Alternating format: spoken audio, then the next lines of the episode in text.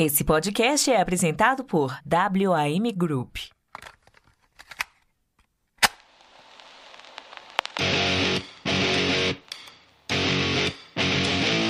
Bem-vindos ao podcast Despachados. Produzido por Mindset.net. Apresentação: Foca. Olá, caro áudio spec! Eu sou o Foca e você está no Despachados, o maior e melhor podcast de viagens que é inclusivo, respeita as minas e que lava louça sem achar que está fazendo favor do mundo! Sejam mais uma vez muito bem-vindas a bordo de nossa humilde atração podcastal.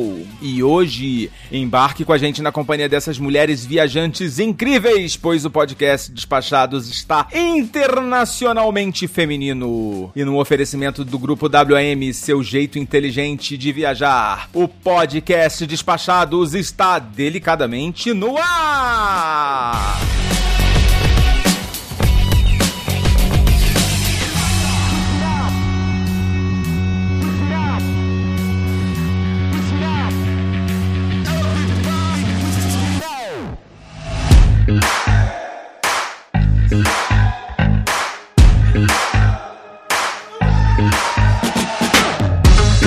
Nós estamos presentes no Telegram e na nossa sala VIP não tem fake news. Lá a gente só coloca notícia confirmada e promoção real. Essa semana teve bônus de 20 dólares na Nomad, que pela cotação atual está valendo uns 7.300 reais. E aqui na, nessa sala VIP você não precisa de cartão Infinite Stop Plus para entrar. É só você apoiar esse podcast a partir de 15 reais que já tá dentro. No final desse episódio eu vou trazer uma pessoa para contar para vocês algo que talvez vocês ainda não saibam que é como se tornar um apoiador e assim se juntar a Carolina Sobrinho, que tá lá de boa em Lisboa, o Bruno Vasconcelos, o Bruno Souza, o Jorge Alfradique, que não é parente da Monique, o meu parceiro Snardo Villarroel, que já me recebeu na casa dele lá em Santos e ainda por cima me ofereceu uma cerveja. Abraço, meu camarada. O maior incentivador da podosfera brasileira que está mundial, o Rogério Miranda, e também a minha amiga que não quer exposição, nossa Midas Anônima, que está ouvindo esse podcast, eu tenho certeza, e que sabe que eu fiquei muito feliz com a apoio dela. Beijo, Amandinha. Brincadeira, não é Amanda, não tem nada de Amanda. E também quem se juntou à nossa sala VIP essa semana foi o Marcel Pinto, lá de Brasília. Já está aproveitando as nossas dicas. Ele postou lá no grupo que vai pra Itália esse ano e recebeu uma enxurrada de sugestões. Então, se você também tá com sua viagem marcada e quer aproveitar ao máximo seus dias de férias, cola com a gente que eu tenho certeza que você vai ter muito, mas muito mais que seus 15 reais de investimento. Vai lá no, em apoia.se barra despachados ou no aplicativo do PicPay e fecha com a gente. Não dá mole. E agora vocês vão me dar uma licencinha que esse episódio é só delas. Só vim aqui mesmo para abrir a porta, ligar o gravador, servir uma, uma aguinha. Agora fica aí que tá na hora delas. Vai daí, Ana Carla. Senhoras e senhores ouvintes do podcast Despachados, sua aeronave encontra-se em solo e o seu embarque está autorizado. Sabemos que a escolha do conteúdo é uma decisão do cliente. Por voar com o podcast Despachados, obrigada.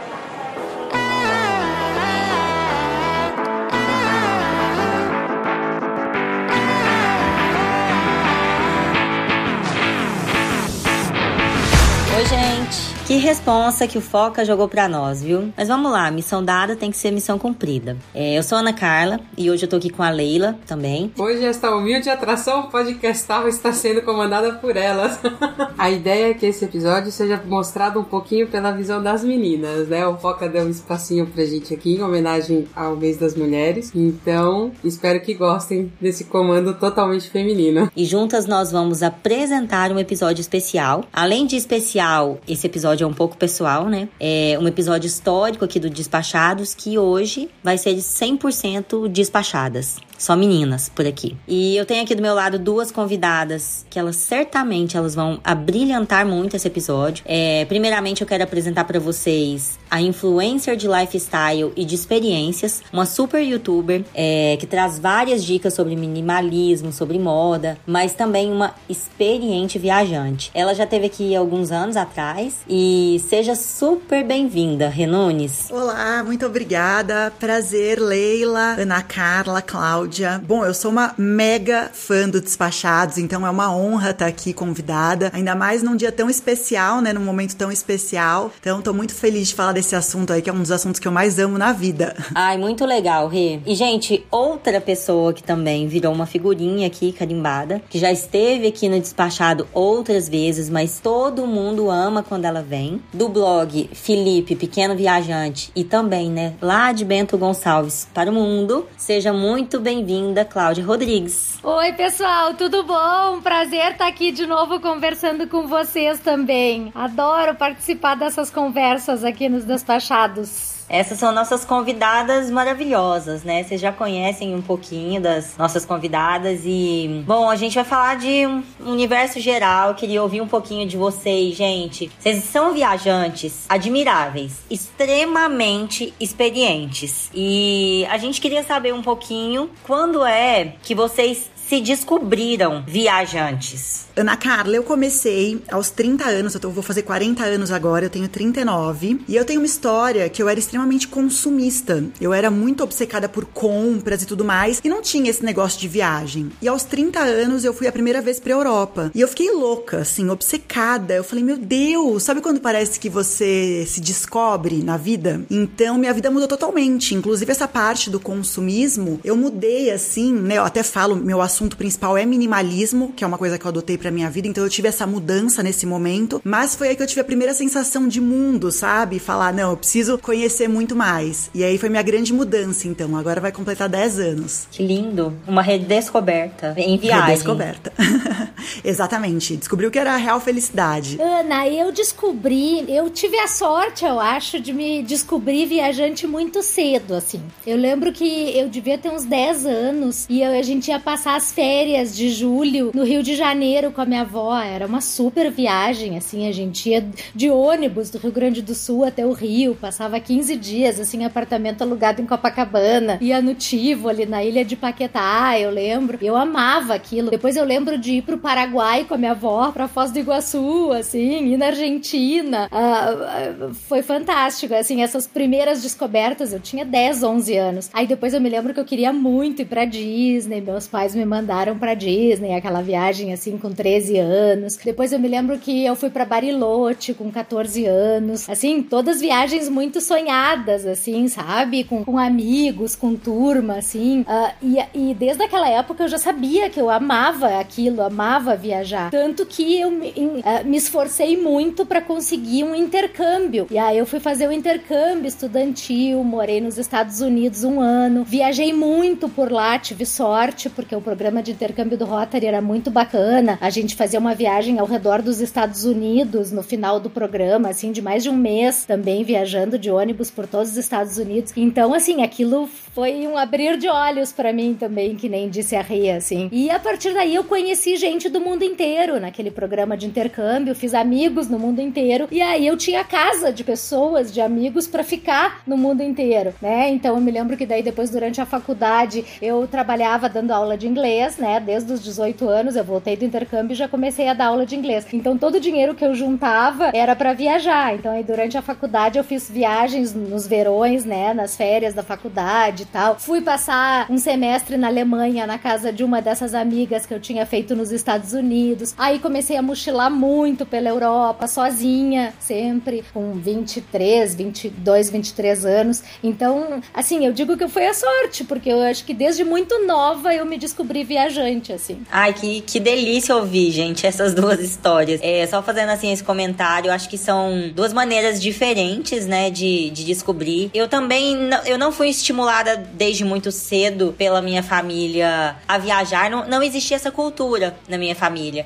Então, assim, assim como, como a Rê, foi um pouquinho mais tarde e foi uma coisa mais é, eu comigo mesma. Depois eu comecei a estimular toda a minha família, outras pessoas e tudo mais. Mas eu também também comecei um pouco mais tarde. Mas essa parte eu acho que tão gostoso também quem tem a oportunidade de estimular os filhos, né? Ou de, de receber esse estímulo de, de alguém. É, foi uma delícia saber. E você, Leila, aproveita e conta você também como, como você começou. Eu fui bem no meio termo entre a Cláudia e a Rê, né? Eu, a minha primeira viagem é internacional, né? Foi com uns 20, 22 anos, por aí, que eu já contei lá no Destinos Fáceis, né? Que eu fui com meu irmão. E aquilo também, para mim, foi um divisor de águas, né? Eu já, via, eu, eu já viajava bastante pelo Brasil, muito de carro, por São Paulo mesmo. A gente sempre viajou por aqui, assim, mais, mais local, né? Mas essa ideia de uma viagem internacional era aquela coisa muito inatingível, né? Era uma coisa muito cara. Minha família, nós éramos em, em seis, né? Quando tinha meu avô, depois nós eu dois irmãos. Então, meus pais viajarem com filhos naquela época era uma coisa muito cara, né? Então a gente também não tinha essa, essa cultura. Quando meu irmão começou a trabalhar, depois de um tempo ele começou a fazer algumas viagens e aí ele me convidou para uma delas, que foi quando a gente foi pra Ushuaia. E foi para mim justamente esse divisor, né? Eu falei assim, nossa, esse negócio é bom, né? Aí eu comecei a pesquisar, a descobrir, nunca tive a ideia do intercâmbio, justamente por essa ideia do inacessível. E aí eu comecei a pesquisar, a pesquisar, depois dessa viagem com ele, eu não parei mais. E aí o negócio foi se descontrolando, né? então aí hoje, é, hoje a nossa ideia é justamente seguir mais ou menos a ideia da Cláudia, criar a Isa na estrada, por aí, rodando o mundo e conhecendo o que der. Eu nunca cheguei no ponto, gente, de fazer uma dívida para viajar, mas eu já tive momentos que todas as minhas reservas eram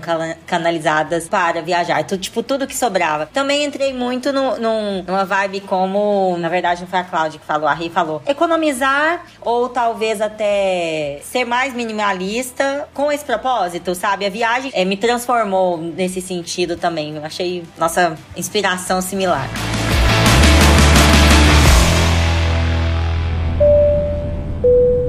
Anunciamos nesse voo uma incrível inovação da nossa companhia. Foram instalados novos dispositivos de reclinação das poltronas. Para utilizá-los, basta enviar um Pix no valor de R$ 79,90 para o quero reclinar minha poltrona despacher.com.br. Após a confirmação do seu depósito, acomodem-se confortavelmente em suas poltronas e aproveitem o seu voo. Pela atenção, obrigada.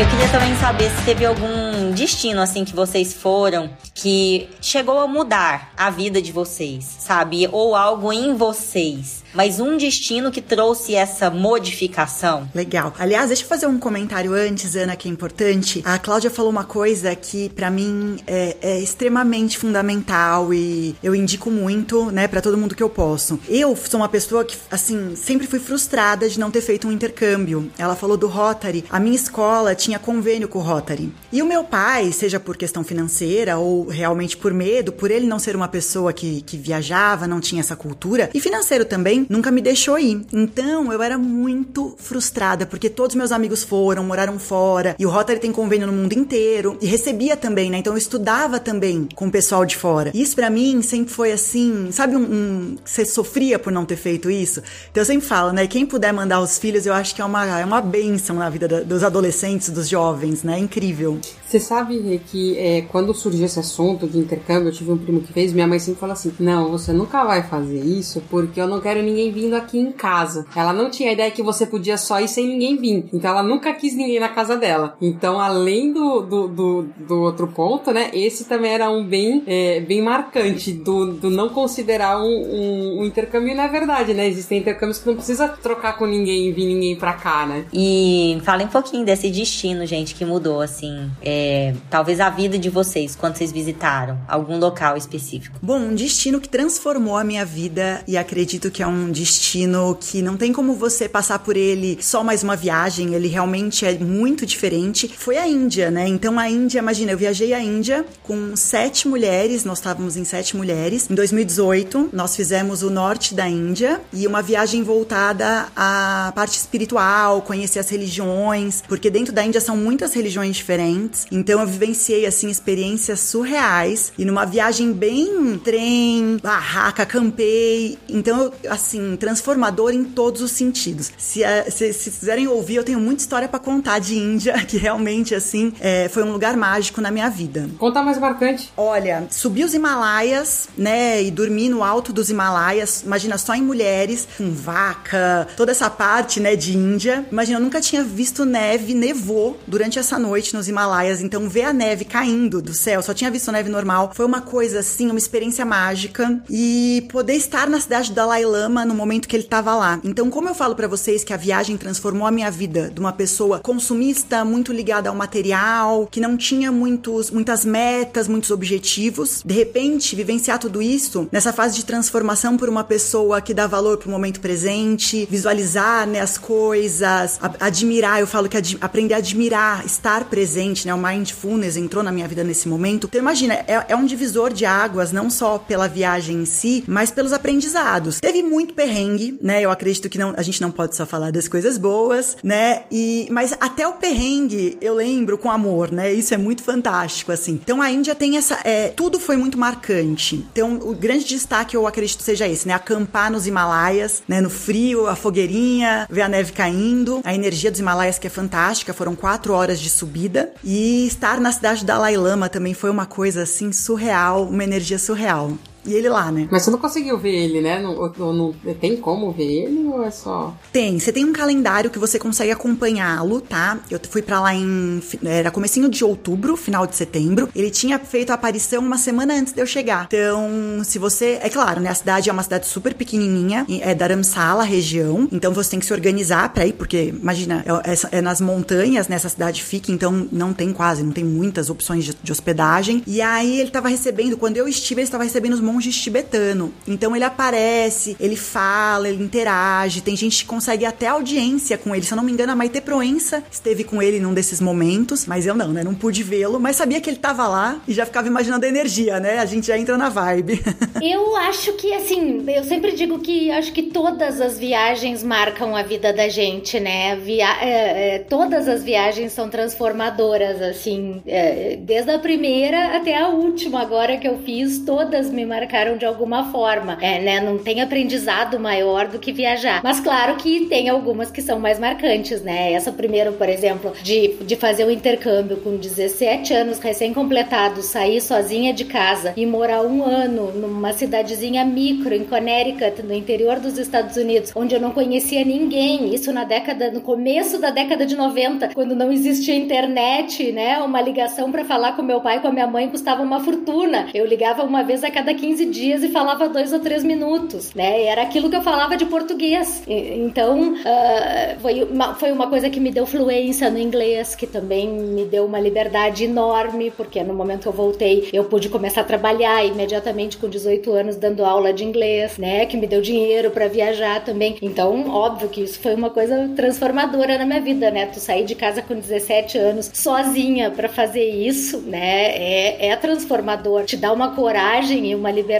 imensa, né? E aí depois também é, esses primeiros mochilões que eu fiz sozinha pela Europa, depois durante a faculdade, nos verões, também eu viajava sozinha, só completamente sozinha pela Europa inteira, assim, com um passe de ônibus e uma mochila nas costas. É, é uma liberdade total também. Eu chegava na rodoviária e via para onde que tem ônibus saindo. Às vezes eu tava, sei lá, em Bruxelas, eu via, ah, tem um ônibus indo para Nápoles. Eu entrava no ônibus e andava 36 horas de ônibus de Bruxelas até Nápoles, sabe? É, é, isso é, foi fantástico, assim, me transformou também completamente, né? E, é, mas é aquilo que eu falei, eu acho que todas as viagens são transformadoras. A primeira viagem que eu fiz com meu filho bebê, né? O Felipe tinha acabado de nascer, a gente tava na licença, eu tava na licença maternidade, né? Eu dei sorte de, de pegar aquela licença maternidade de seis meses que tinha acabado de ser aprovada a lei, né? Dos seis meses de licença. Eu pensei, meu Deus, vou ficar seis meses trancada em casa casa cuidando dessa criança, eu vou enlouquecer. Não, a gente precisa aproveitar esses seis meses para viajar. E daí a gente já, com o guri tinha menos de um mês de vida, a gente já tava viajando para Montevidéu, para Punta del Este com ele. Depois, sei lá, com, com uh, do, três meses a gente alugou um carro, uh, fomos de Nova York até o Canadá com um bebê de três meses, assim. Também foi uma coisa que me transformou como mãe, e, né, e como viajante, né. Descobri que viajar com criança era tão fácil, né, porque eu tinha tanto medo de ter um filho, porque eu tinha medo de, né, aquilo me limitar nas minhas viagens, que era o grande prazer da minha vida. Então, eu tinha acabado de ter um bebê e descobri que era tão fácil viajar com um bebê, aquilo também foi transformador, assim, foi libertador para mim, foi um alívio, né, descobrir que, que eu não precisava largar de mão das minhas viagens, né, e, e, e assim foi, sabe, todas as viagens, a Rê contou das viagens dela, da viagem dela pela Índia, eu concordo totalmente com ela, a Índia é a maior de todas as viagens, se alguém me perguntasse em que lugar tu pode ir que vai te transformar, pra Índia, é, concordo totalmente com a Rê, é a maior viagem, é como viajar para outro planeta, e a nossa viagem foi muito, a, a Rê também, pelo, pelo que ela falou também, fez uma viagem parecida com a, com a minha, mas a nossa viagem foi muito roots, assim, não teve nada de Nutella. A gente, tipo, o hotel mais caro que nós ficamos na Índia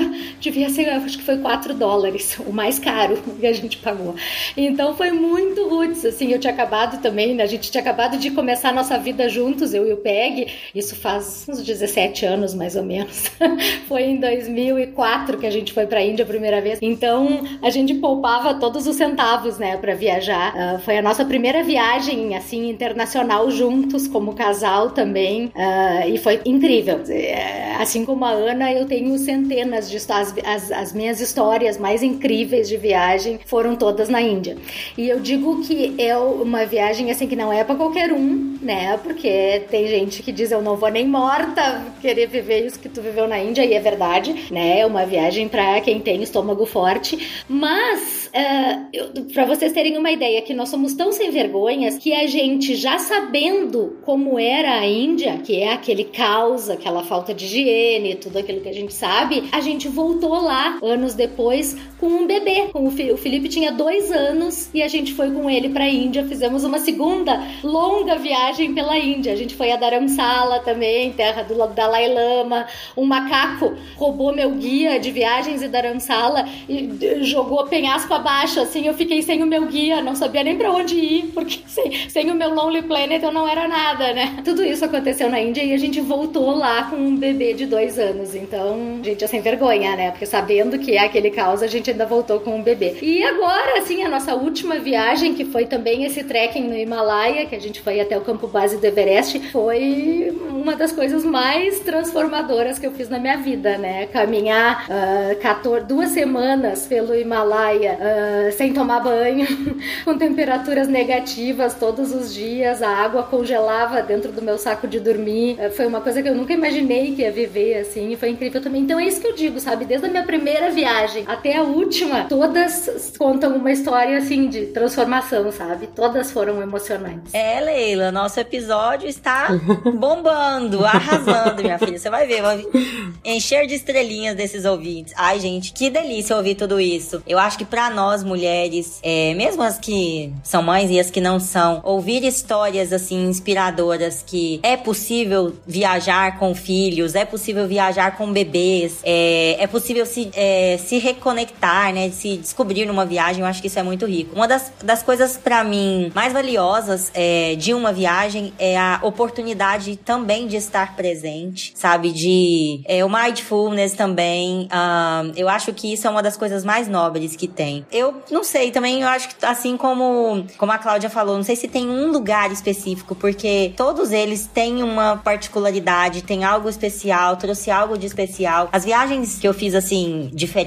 talvez a China, Rússia, Turquia, elas têm um tom diferente, né? Às vezes tem um tom diferente. Eu gosto, é uma das coisas que eu mais tenho sentido falta hoje, é de fazer viagens diferentes nessa fase que estamos, né, de pandemia, etc. Mas eu tive uma que me marcou também, é, que foi o Canadá, um período de quatro meses, cinco meses que eu fiquei no Canadá, num intercâmbio. Eu fui realizar esse sonho de um intercâmbio também. É, eu tava com 33 anos, sabe? 34 anos. Então não fui teenager, né? Adolescente para um intercâmbio. Eu fui depois uma pausa que eu pude fazer é, na minha carreira. Só que como foi rica essa experiência, porque eu acho que nesse lá no Canadá, é, em Vancouver, eu além do mindfulness também, eu pude vivenciar o dia a dia, conhecer pessoas do mundo inteiro, fazer amizade, sabe? Então, é, essa experiência em si me marcou muito, assim. Foi, foi deliciosa. Tem um tomzinho, um tom especial para mim. É, eu tô na mesma vibe que vocês. Eu também acho que todas as viagens traz alguma coisa diferente. E eu acho que às vezes traz mais bagagem, né? Porque além do lugar e de tudo, você tá aprendendo uma nova cultura, né? Pra mim, assim, também teve vários. A primeira viagem é muito marcante. Uma que para mim foi muito marcante foi porque, assim, eu, eu ouvi minha vida. Meu pai é português, né? E eu ouvi a minha vida inteira que o sonho dele era ir com a família na casa que ele nasceu. Porque ele nasceu em casa, naquela época, né? E a casa, meu avô que tinha construído tudo. E a gente conseguiu ir em 2011. Não tinha sido com todo mundo ainda. A gente foi em 2011, eu, minha mãe, meu pai meu irmão. Minha irmã não pôde ir na época. E depois a gente voltou em 2016 com todo mundo, né? com as minhas sobrinhas, com a minha irmã, a minha tia também foi. Então, assim, a primeira, as duas foram muito marcantes, né? Porque a gente viu o sonho de uma vida sendo realizada ali, né? Então, essa foi, foi, foi bem marcante pra gente. A primeira com a Isa, além de ser a primeira viagem com a minha filha, foi. A pandemia, a pandemia ainda não acabou, porém, ela tinha dado uma acalmada, né? Que foi em junho do ano passado que a gente foi. Então, além de ser a primeira viagem com o bebê, que não era tão bebê, ela já tinha quase um ano, né? Que teve que ficar parada esse um ano, não teve jeito. Tinha também toda essa questão que envolve, que até hoje ainda é um pouco um pezinho, né? Você viajar com toda essa questão que tá acontecendo, que você tem que se preocupar, e tem exame, tem documentação, e tem tudo. Então, tudo isso trouxe uma bagagem diferente pra gente. Foi assim, foi uma delícia de viagem. Vou viajar agora com ela essa semana. Eu vou levar ela pra Disney, que é um dos meus lugares preferidos. Eu vou levar ela, então eu vou apresentar pra ela o que é a Disney, né? Qualquer Disney que eu vou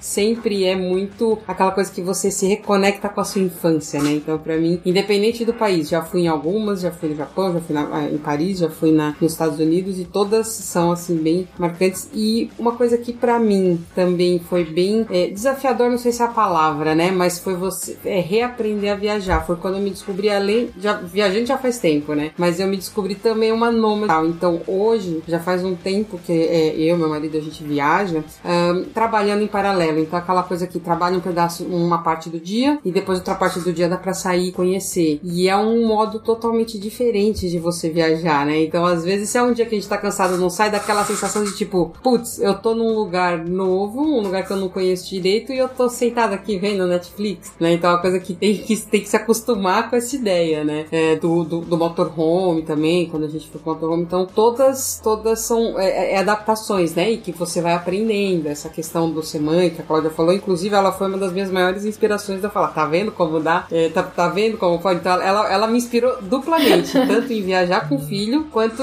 em adquirir o motorhome que hoje eu tenho. Porque antes a gente, tá bom, vamos ser nômade. Que linha que a gente vai seguir? Ah, viver em Airbnb? Aí eu, eu quando eu ouvi o podcast que ela gravou com o Foca, eu peguei e mandei meu, pedi pro meu marido, ah, tá vendo como viajar com uma criança com motorhome é muito melhor? Vamos arrumar um. Aí a gente foi atrás e comprou e hoje a gente tem a nossa casa lá na Espanha, é o motorhome. Ah, que legal saber disso, que inveja, que inveja.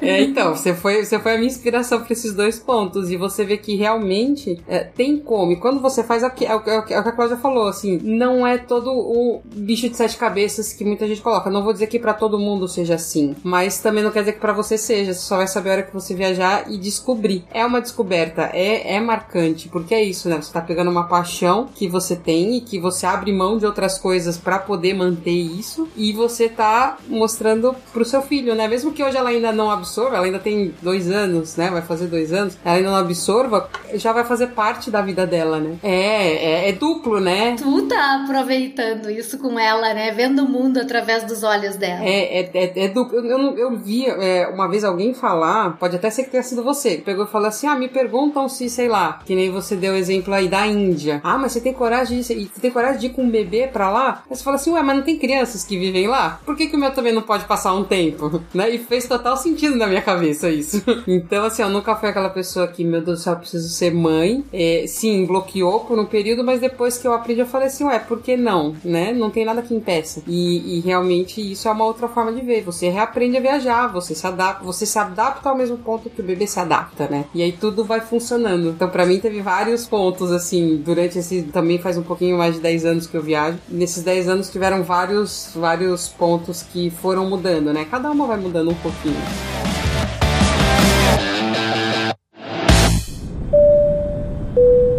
Senhoras e senhores, bom dia, boa tarde e boa noite. Nosso buffet será servido em instantes e hoje teremos ótimos preços. No combo Coca-Cola mais pão com ovo você pagará apenas R$ 97,30. Irresistível, não? Lembre-se de que a viagem ainda irá durar mais 6 horas. Pela atenção, obrigada.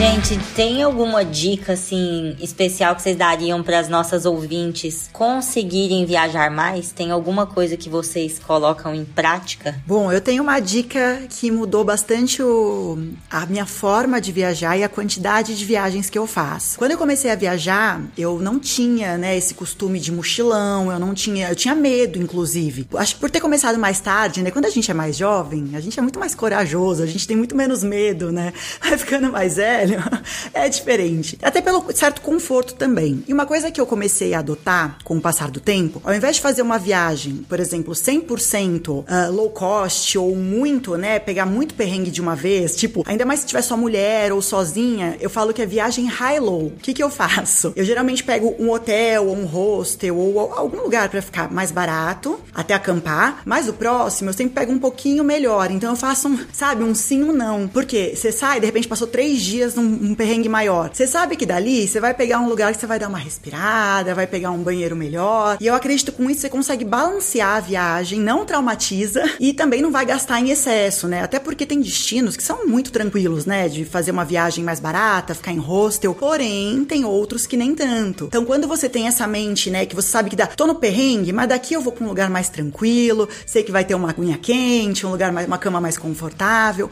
não fica nem tão traumatizante quanto também não fica caro, né? Então eu acredito que eu passei a viajar muito mais quando eu comecei a usar esse, esse meio termo, né? Isso eu acho que muda muito. E a questão da bagagem, né, gente? Porque se você consegue se libertar para viajar com bagagem de mão, a vida, ainda mais com as passagens aéreas como, aéreas como estão, né? Passagens aéreas estão assim, é, é, o, é o maior ponto da viagem, acredito hoje. Então poder viajar com a bagagem de mão muda tudo. Eu acho que, primeiro, para você viajar mais, tem que ser uma prioridade para você, né? Então, quando se torna prioridade, é o exemplo é o que eu falei, você tem que abrir mão de outras coisas, né? Porque também não dá para fazer tudo. Então eu lembro muito quando, quando eu viajava no começo, bom, eu não precisava ajudar em casa, nunca precisei ajudar meus pais, né? Uh, mas minha mãe ela queria muito que eu comprasse um carro. E eu falei para ela, mãe, eu só vou comprar um carro o dia que eu puder viajar e manter o carro. Senão eu prefiro andar de ônibus, porque eu não quero parar de viajar. Então isso passa, você tem que contar as suas prioridades. Se você quer viajar mais, você vai ter que abrir mão de alguma outra coisa, né? Para você ter o dinheiro para conseguir fazer essas viagens, né? E aí, aí aquelas coisas, né? Acompanhar a promoção de passagem, ficar por dentro do que tem no lugar, às vezes pesquisar coisas, por exemplo, você não precisa ir para um lugar e fazer só passeios pagos. Todo lugar tem passeios que você pode fazer gratuito, né? Então é uma questão, muita pesquisa te ajuda a montar um roteiro mais em conta. Tem, tem, por exemplo, museu que em determinado dia é de graça ou mais barato. Isso muitas cidades têm. Então é questão, na minha visão, muito de ficar de olho nisso, né? Mas primeiro de tudo é, para aumentar a quantidade de viagens, ela tem que ser prioridade na sua vida. Que aí entra o minimalismo que a Rê tava falando, né? Ai, Leila, deixa eu complementar que você falou uma coisa que, assim, eu não abro mão, é fazer o free walking tour, né? Toda cidade, pelo menos as cidades grandes e muitas pequenas têm, geralmente é um,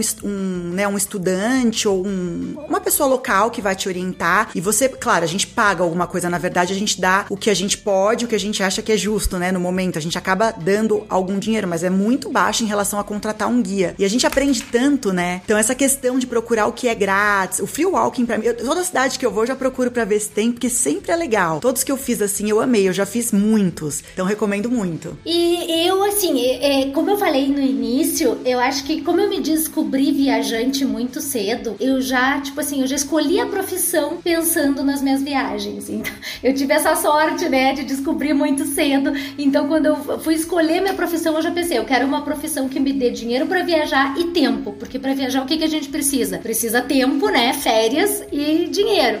Só que é como a Leila, a Leila e a Ana e todo, todas vocês disseram, tem que ser uma questão de prioridades, né? É, eu tenho algumas pessoas que me dizem assim, ah, mas como é que tu guarda dinheiro para viajar tanto? Eu realmente eu priorizo, né? As pessoas me dizem, ah, mas eu não tenho por causa que agora eu quero fazer uma plástica, eu quero botar silicone. Ah, não, eu quero trocar o sofá da minha sala. Ah, não, mas para viajar de motorhome a gente tem que economizar para comprar um motorhome, né? Não, a gente não precisa trocar o sofá da sala, a gente não precisa botar silicone, a gente não precisa comprar um motorhome para ir ao Ushuaia, a gente não precisa de um carro 4x4, a gente pode ir num golzinho mil, sabe? Então, se tu ficar sempre pensando que tu precisa fazer outras coisas antes ou que tu precisa ter tantos meios para poder viajar, tu nunca vai ir. Tem que simplesmente pegar e ir, né? E, e, e, então tu tem que priorizar. A primeira coisa é esquecer o silicone. Cada vez que eu vou comprar um, um chinelo havaiana, eu penso, mas peraí, eu preciso dessa havaiana, eu já tenho uma lá no meu armário. Aí essa havaiana aqui é 40 reais, 50 reais, eu posso economizar para a próxima passagem aérea. Aí agora quando eu tava nas Maldivas, a gente foi para as Maldivas ano passado em novembro e a gente fez aquelas Maldivas low cost, né? Ficando em ilha local, baratinho e tal. E as pessoas diziam, ai, mas tu não vai ficar nem uma noite no resort. Aí eu disse assim, olha, uma noite no resort é 300, 400 dólares. 300, 400 dólares eu invisto na passagem aérea, que agora é o mês que vem, a semana que vem eu tô indo para Nova York. Com 400 dólares eu meio que pago uma passagem aérea para ir para Nova York. Então se eu passar uma noite num resort nas Maldivas, eu não vou poder para Nova York o mês que vem, entende? Então é, é, é, é assim, é, é, priorizar, é saber o que que tu realmente, a, a maneira que realmente vale a pena gastar o teu dinheiro, né? Tu pode ficar no resort maravilhoso nas Maldivas ou tu pode ficar numa pousada baratinha e pegar aquele dinheiro do resort para tua próxima passagem aérea. É tudo uma questão de escolhas na vida e de prioridades. E outra coisa também que a Rê falou que eu concordo totalmente é o viajar leve, né? A Leila disse tem crianças no mundo inteiro. Aí as pessoas me diziam assim: "Mas como é que tu vai ir com um bebê fazer essa viagem transiberiana lá no meio da Mongólia e, e, e se não tiver fralda e se não tiver leite, né, gente? Tem criança, é, é o que eu sempre digo, tem criança na Mongólia, as crianças da Mongólia também são criadas a leite. As crianças na Mongólia também usam fraldas. As os esquimozinhos lá no Alasca também usam fralda. Não, não tem lugar no mundo que tu vá que não vai ter um pacote de fraldas. Então tu não precisa levar, porque vai ter tudo isso. Eu me lembro que nessa primeira viagem que a gente foi com o Lipe, com três meses, a gente foi para os Estados Unidos e eu preocupada, né, em levar leite em pó, nã e tudo aquilo. Aí depois eu parei e pensei, eu digo, meu Deus, eu tô indo para os Estados Unidos. Isso que não tem lá. Eu preciso levar leite em pó. O que que não tem nos Estados Unidos, né? E aí, claro, teve aquele certo perrengue, porque eu era mãe recém-parida, né? Também não sabia nem direito como usar aquele leite em pó. E aí o NAN lá era completamente diferente, era o Bon Depart que tinha no Canadá, né? Nestlé é, é outro nome e as medidas são diferentes. Mas, né, não tem o que não se resolva. É, é, não, não, não tem roupa que tu precise levar que não vai ter no lugar onde tu tá, caso tu realmente precise daquilo. Então, tu não precisa comprar o um motorhome para viajar, tu pode alugar. A gente já alugou motorhome, eu acho que em 13 países diferentes, sabe? Eu não preciso ter meu próprio motorhome, né? A gente aluga para viajar. Então, é, é, questão de prioridades e também de viajar leve. É, viajar leve é, muda a tua vida, né? Agora eu tava falando, a gente vai para Nova York a semana que vem, a gente vai com bagagem de mão. Eu, eu tô pra ver um brasileiro que vai para Nova York com viagem de mão, porque todo com bagagem de mão, porque todo mundo quer voltar de mala cheia de Nova York, né? Mas com esse dólar desse jeito não dá para voltar de mala cheia, então a gente vai de bagagem de mão mesmo. Você sabe que uma vez eu fui para Finlândia, Finlândia e Suécia no final do ano, passar o Réveillon, Natal e Réveillon, e eu fui com uma mala de mão. Mas aí pergunto, e qual que é o segredo? Eu pego o Airbnb com, com máquina de lavar roupa. Você não precisa levar uma roupa para cada dia que você vai ficar. Você consegue diminuir pela metade ou até menos e você põe lá para lavar, porque basicamente por, por grande parte desses países mais desenvolvidos, é, tem sempre uma, uma lave seca. Então naquela que você vai colocar lá, esperar uma semana secar a roupa, não, a roupa tá seca em uma hora, né? Então isso ajuda muito a viajar leve. Sempre, sempre me ajudou, né? Agora esse, esse negócio que você fala assim, não, porque as pessoas perguntam como consegue, é o que eu falo do, do, do motorhome, né? Eu tenho comprado, mas aí o que as pessoas não veem, eles só veem, nossa, olha, ela tem um motorhome. Só que ninguém vê que eu não tenho casa lá. Eu mudei de um apartamento pro motorhome, né? Então, assim, minha, minha mãe brinca que ela fala que eu durmo na rua quando eu tô lá. Não, não durmo na rua, é a minha casa. Minha casa tá ali. Tudo que eu preciso tá ali. Mas tem gente que não abre mão de ter aquela cama, não sei, XPTO, de ter um espaço para guardar um monte de coisa que aí depende de cada um que é ou não. E é. Mas aí, ao mesmo tempo, o que que acontece? Eu não tô pagando mil euros de aluguel, que é aluguel que custa hoje em Lisboa. Eu não tenho uma conta de água, de luz, de gás. Eu não tenho nenhuma dessas despesas. Então isso me permite ter um motorhome que me dá uma liberdade geográfica para enquanto eu estiver lá eu estar onde eu quiser, né? Então as pessoas não veem os perrengues, vê só os louros, né? Exatamente. Pegando assim um geral do que vocês disseram, gente, eu acho muito legal fazer conta das viagens com outras viagens, sabe? Ah, eu não, não vou gastar tudo isso nessa porque isso dá para fazer outra. isso que, que a Cláudia falou é muito legal. Eu também já fiz bastante. É, às vezes, ah, vou, vou, não vou ficar nesse hotel porque é o valor de outra passagem. Durante um bom período da minha vida, eu estava em uma viagem, ainda tô naquela, pensando já na próxima, e na próxima, e na próxima, né? Imagino vocês, a cabeça de vocês já deve ter as cinco próximas escolhidas e definidas e, e tal, né? Isso ajuda a gente a, não vou dizer economia, ser 100% a, a palavra a definir, mas ser consciente, né? Ser consciente e, e projetar sonhos e outros lugares. Gente,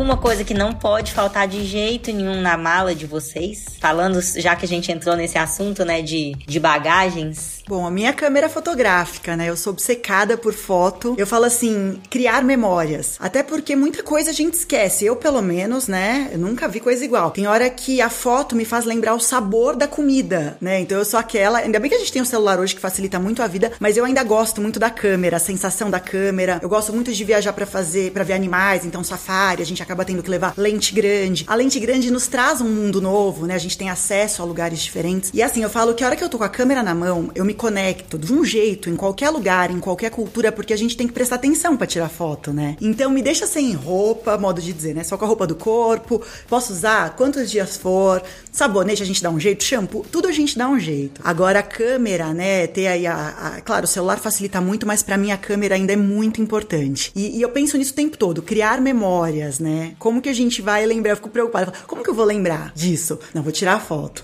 porque aquilo faz lembrar. Eu falo que a viagem tem três momentos maravilhosos. O pré-viagem, montar tudo. A viagem em si, porque eu amo organizar a viagem. A viagem em si e o pós, né? Que, porque a gente viaja para sempre depois com as fotos. E eu amo essa parte. Eu roubou minha resposta. Exatamente a mesma coisa. Não tem nada, assim. Se me dissesse assim, ah, amanhã eh, tu comprei uma passagem aérea, vai pro aeroporto que eh, te, vou te dar uma passagem pra China. E assim, tu tem dois minutos para juntar tuas coisas. Eu vou pegar só o celular e vou me embora. Porque é a única coisa que, que realmente importa. Só que diferente da, da Rê, eu tô mais desapegada. Eu também sou muito das câmeras. A gente viaja, chegou a viajar com, sei lá, com cinco câmeras, eu e o Peg, sabe? GoPro, a Nikon, o celular, a, a, a, a lente intercambiável, tudo que é tipo de câmera a gente já teve, já experimentou e eu tô desapegando. Assim, a última viagem que a gente fez com câmera grande justamente foi no Safari, porque daí é fundamental, né? Até já conversamos sobre isso outra vez, né, Carla? No, no, no podcast sobre safaris, que daí realmente não dá para deixar. Agora, dessa última vez mesmo, a gente fez a trilha pro Everest e a gente já se arrependeu, sabe? Porque foi um peso grande e a gente já viu que não era tão necessário. Claro, né? É outro padrão, né? As fotos que o Peg tirou com a lente grande não se compara com as fotos que eu tirei com o meu celular. Mas eu já tô desapegando, sabe? Eu já tô. Eu quero viajar cada vez mais leve, assim.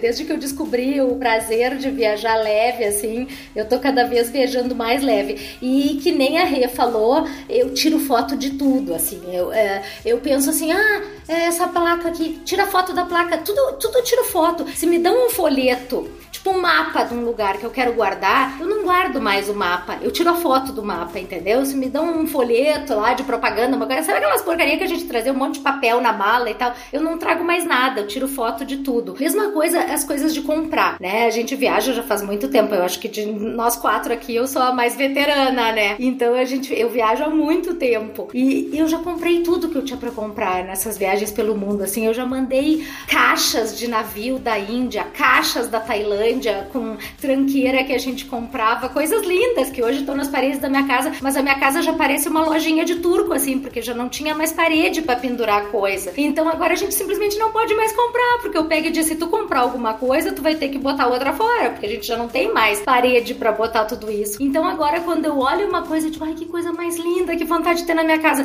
e eu não posso mais comprar, eu tiro foto, porque no momento que eu tiro foto de um artesanato, de uma coisa, aquilo passa a ser meu, entende? Eu tenho aquilo para mim pro resto da vida. É, é, é uma sensação estranha, eu sei, meio louco assim, né? Mas eu tenho essa sensação assim, no momento que eu fotografo, aquilo passa a ser meu, entendeu? Eu fotografei um tapete, eu vou ter ele para mim pro resto da vida, sabe? Então é, é, é, uma coisa que resolveu vários problemas na minha vida, a máquina fotográfica. E, e, e, eu sinto que não é uma coisa assim de ah, porque tu tem um blog, porque tu é blogueira, porque tu gosta de postar foto em rede social. Não, eu tenho fotos das minhas viagens lá de 1986, sabe? Na época que é na época a primeira vez que a gente foi para Tailândia era filme de rolo ainda. A gente descobriu que Bangkok era barato para revelar foto. A gente voltou com quilos e quilos de fotos reveladas na mala, porque e isso não existia blog, não existia nada disso. Então, assim, eu gosto de, de tirar foto desde sempre, sabe? Não é desses tempos de rede social e de blog de viagens, não. Eu sou apaixonada por fotos desde sempre e para mim é a única coisa realmente fundamental na bagagem. Se tiverem que roubar minha mala, pode levar tudo, só me deixa minha, minha máquina fotográfica. Se roubarem um filme com fotos da minha viagem, assim, eu acho que é como se a viagem não tivesse existido na minha vida.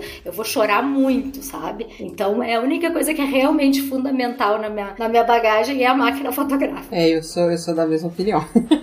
Mas eu ainda tô mais na linha da. Eu não consigo abrir mão da qualidade da câmera. É, eu carrego, eu tenho duas. Eu tenho uma grande, eu tenho uma pequenininha que tem qualidade também. É, mas eu já sei que tem uma intermediária que chama mirrorless. Depois dá uma procurada pra você ver. Ela é bem mais leve e tem a mesma qualidade. Também já viajei com todo tipo de câmera, filmadora tal. Então essas outras eu abri mão. Mas a minha principal ainda eu não consigo abrir mão. Só que aí além da câmera, sempre que possível, eu vou falar, inclusive, que uma vez eu fiz um, uma travessia na Chapada Diamantina, que era cinco dias no meio do mato. Eu levei meu computador porque eu não queria deixar de baixar as fotos e não perder, não correr o risco de perder elas. Então eu carreguei, eu falei assim, eu tenho cinco dias, eu posso usar, no quinto dia eu tô em casa, então eu posso usar 25% de bateria por dia do computador, porque eu não tinha como carregar, né? Não tinha energia, então eu fui para poder, e todo dia à noite, isso para mim é, é, é, é, assim, regra. Eu chego à noite, eu vou pegar todos os cartões, que agora é só uma, né? Que eu tô concentrando mais em uma máquina só. Eu vou pegar esse cartão, eu vou, eu vou fazer backup, eu vou tirar, e de preferência, se tiver internet, eu já mando pra nuvem,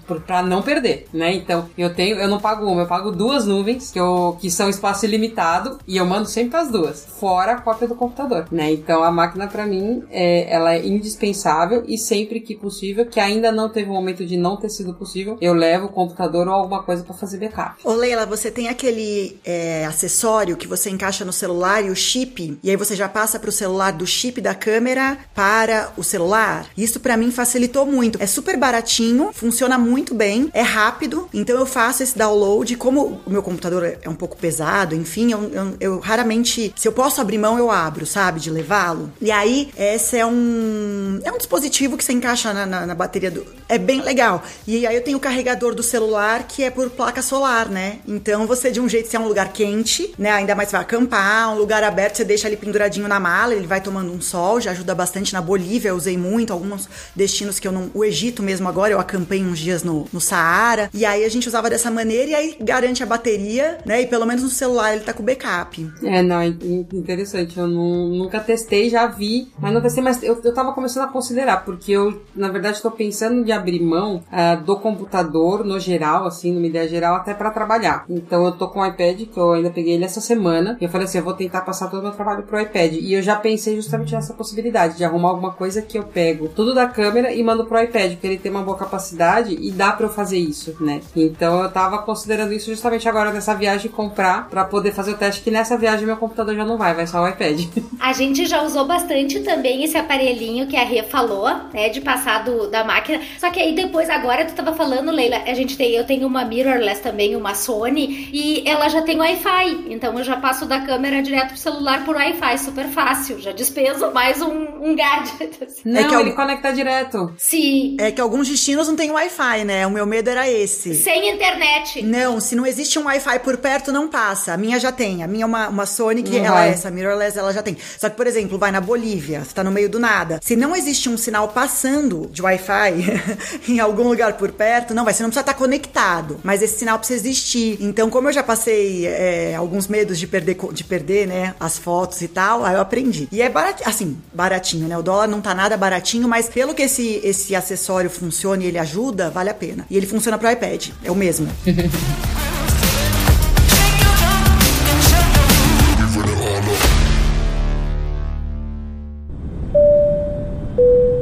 Senhoras e senhores passageiros do voo despachados, bom dia, boa tarde, boa noite. A aeronave encontra-se no solo. A temperatura lá fora é de zero graus. Pedimos que ninguém faça aquela piadinha do nem é quente nem é frio. Eu nem tenho coragem para sair daqui. Pela atenção, obrigada.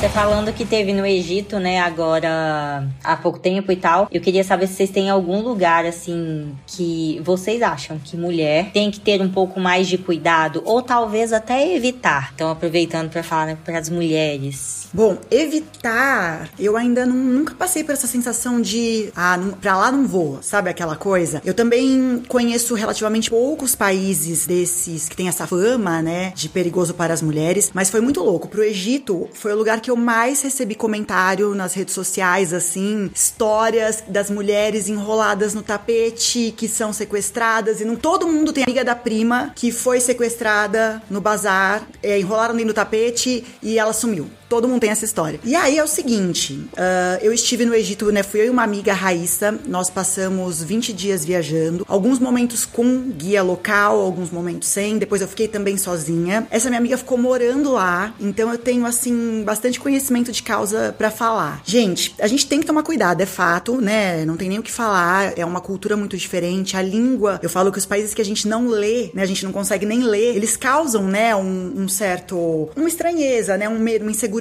E o Egito é muito isso. E assim, os homens mexem, tem essa questão da, da, da cultura, religião, tudo que a gente já conhece. Eu, por exemplo, sou toda tatuada, então eu prefiro me cobrir. Eu acredito que a gente deve respeitar certos costumes. Não precisa ousar, né? Respeita o tipo de roupa, não precisa usar roupa curta, decote, né? Tudo isso entra no, no ritmo, né? Eu falo, dança conforme a música. Então, realmente, eu não tive. Eu tô com é, viagem marcada pro Irã agora. É, eu ia fazer um Irã 2019 só mulheres, aí teve a questão do embargo, a gente não pôde ir. Agora não, né? Agora eu não vou só, só mulheres, mas é um país que eu tô muito curiosa pra conhecer e eu acredito que respeitar, respeitar a questão de roupa, tem que respeitar, sabe? Não tem que ficar, não, não precisa ficar de shortinho curto. Eu, eu, eu, não- eu não, tô aqui, estamos, né, na- no mês das mulheres, não tô aqui pra tomar nenhuma postura machista ou não, mas eu acredito que respeitar é sempre muito importante. E se adaptar, se tem que usar, né, o é, hijab, o lenço, alguma coisa usa, né? Se adapta ao local, né? Eu, eu não vejo problema nenhum em me adaptar. Então eu não tive nenhum lugar assim que eu passei ah, medo ou então a sensação de ah não, pra lá eu não vou.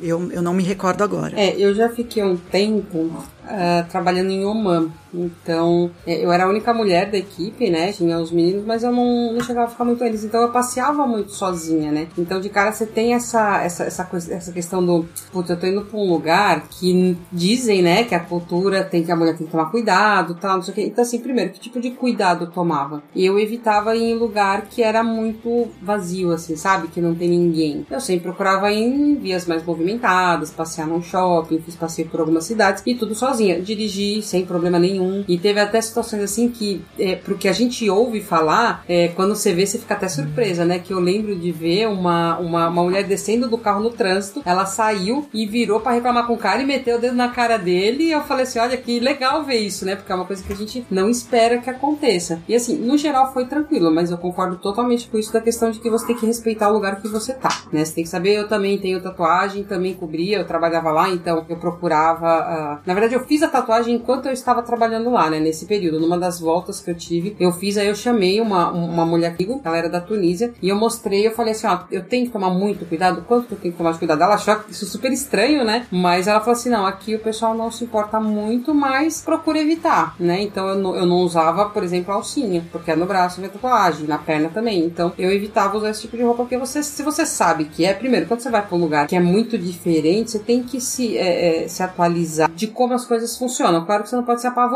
Se você se apavorar, você não vai nem sair de casa. Mas respeitar aquilo que é o que deixa de ser, né? Se você respeitar e tomar essas precauções que a gente toma aqui, por exemplo, aqui em São Paulo, eu também não vou é, entrar num B, né? Eu, eu, eu vou tomar cuidado onde eu tô andando. São os mesmos cuidados que, que eu, pelo menos, tive nos lugares que eu fui. Que teria mais questão com relação à mulher seria isso, né? Oman e, e Dubai, que foram os lugares que eu fui. Dubai, bom, é bem, é bem conhecido, né? Não tem tanto. Oman, na verdade, eu nem sabia que existia quando eu fui para lá. Eu descobri que existia quando eu fui.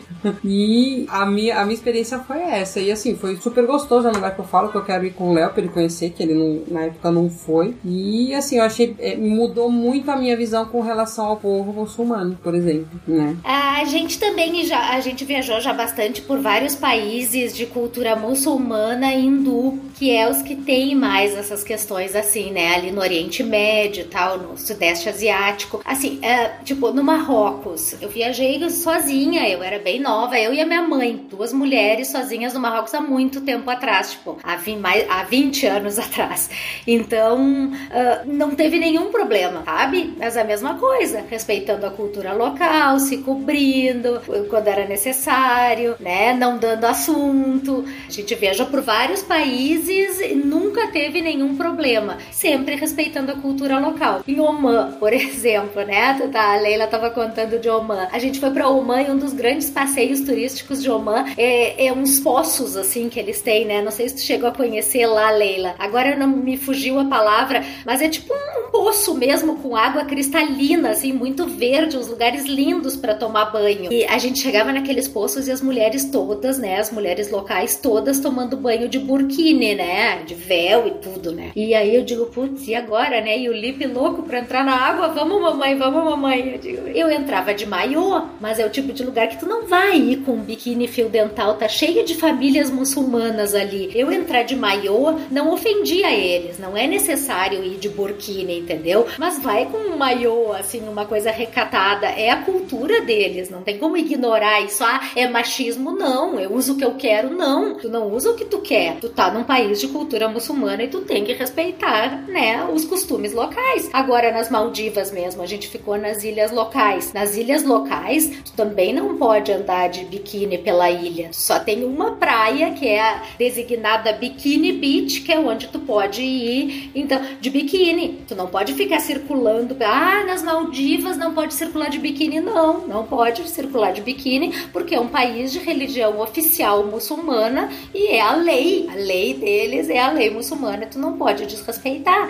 E isso em todos os lugares. A gente viajou pela Jordânia, uh, Índia, Sri Lanka, todos esses países, né? E é só respeitar a cultura local que tu não vai ter problema nenhum, tenho certeza. O Egito, né? Assim, se alguém me perguntar qual foi o país que vocês mais tiveram uma encheção de saco na vida, foi o Egito, sem a menor dúvida, sabe? Olha, eu conheço quase 90 países e, e não tenho dúvida. A gente chegou à conclusão, aliás, que a gente ficou tempo demais no Egito. É, tem uma coisa que eles dizem assim, tu tá templed out, que é tu, tipo assim, tu tá com, já com blackout de templos, tu não aguenta mais ver templos. No final das contas, tu já viu tantos daqueles templos egípcios que já é tudo igual. E a, a gente realmente se aprofundou, a gente viajou pelo Egito inteiro assim, é, foi quase um mês só no Egito, assim, e com aquela encheção de saco diária, aqueles caras o tempo inteiro pegajoso, te incomodando, te, querendo ser teu guia, sabe, te perturbando. Chegou um ponto que em Marsa Matroa, que é uma praia linda lá no norte, perto de Alexandria, uns caras vieram de novo encher o saco, assim, meu marido já tava tão indignado que pegou o guia, minhas histórias são sempre com guia, vocês já se deram conta, né? Pegou aquele guia Lonely Planet, que é uma bíblia, assim, e saiu dando com a bíblia na cabeça do homem, sai daqui. Eu digo, não, pegue, vamos embora. Antecipamos o nosso voo, dia seguinte nós tava em Frankfurt, porque eu digo, a gente não tem mais. A gente ficou tempo demais no Egito. Mas assim, não, é, não foi uma coisa assim que eu possa dizer, ai, porque eu fui mulher. Não, eu tava com meu marido, eles incomodam igual, sabe? É aquela coisa, é a cultura deles, né? E a necessidade também é o ganha-pão, eles querem qualquer troco que tu der ali por eles serem teu guia é dinheiro, né? Então, eu acho que nesse período agora de pandemia também, eles também devem deve estar tá pior ainda, Rê. Eu não sei se tu já teve lá, se tu teve lá mais recentemente. Essa, essa minha viagem para o Egito faz uns 14 anos. É, foi em 2008, eu acho que a gente foi para lá. Eu imagino que deve estar tá pior ainda, porque todos os lugares que a gente tem ido recentemente, as pessoas estão também mais, né, no desespero, né? Ficaram todo esse tempo quem trabalha com turismo sem trabalhar. Então eu acho que, né, cada vez esses lugares que já são um pouco mais complicadinhos assim, que tu tem que ter um jogo de corpo para né, tirar é, né, o teu corpinho da reta, cada vez tu vai ter que ter mais cuidado, porque eles vão ficar cada vez mais insistentes e mais chatinhos, né? Quem, quem, quem já é desse, desse jogo, né, de ficar querendo tirar dinheiro de turista, vai ficar cada vez pior, porque as pessoas estão mais desesperadas mesmo. Então, é só uma questão de respeitar a cultura local, se dá o respeito, né? Não dá muito papo e tal. Eu, eu nunca tive problema em lugar nenhum. Eu vou aproveitar, Cláudia, o que você falou, porque é bem importante, né? Tem público mulher aqui. Eu vou dar uma dica bem importante, porque o Egito, como foi um dos primeiros países que liberaram, né? Ele foi liberado, aliás, pro, pro turismo. Eu fui em outubro, né? Fui bem recentemente. E eu e uma amiga. E aí, a, a grande dica, né? O que você falou. O país tá com muito menos turistas, né? Do que o normal, a quantidade. Então, é, chinês não tá viajando, né? Os orientais, pelo menos, a gente praticamente não via. É, o pessoal de lá falando, né? O quanto estava vazio. Pra gente até era bom, porque tirar foto é uma maravilha. Poder conhecer os lugares rápido, não tinha fila para nada. Então, pro turista tá maravilhoso. Mas, né, concentra muito mais realmente as pessoas em cima do, de poucos turistas. A questão, mulheres, fiquem atentas. Gente, os homens, eles dão em cima das mulheres o tempo todo. Mas das formas mais bizarras. É claro que assim, eu conheci bastante, é, várias mulheres que estavam morando lá, que usavam os aplicativos de namoro, tipo Tinder, não é o Tinder, é um outro. Enfim, tem umas que estão lá já, né, é, assumindo a questão do risco, vamos tentar ver no que dá. Mas sabe o que eles fazem muito para paquerar? Que eu fiquei muito surpresa. Sabe quando você tá passando foto de um pro outro por airdrop? Eles te mandam uma foto no seu airdrop aberto.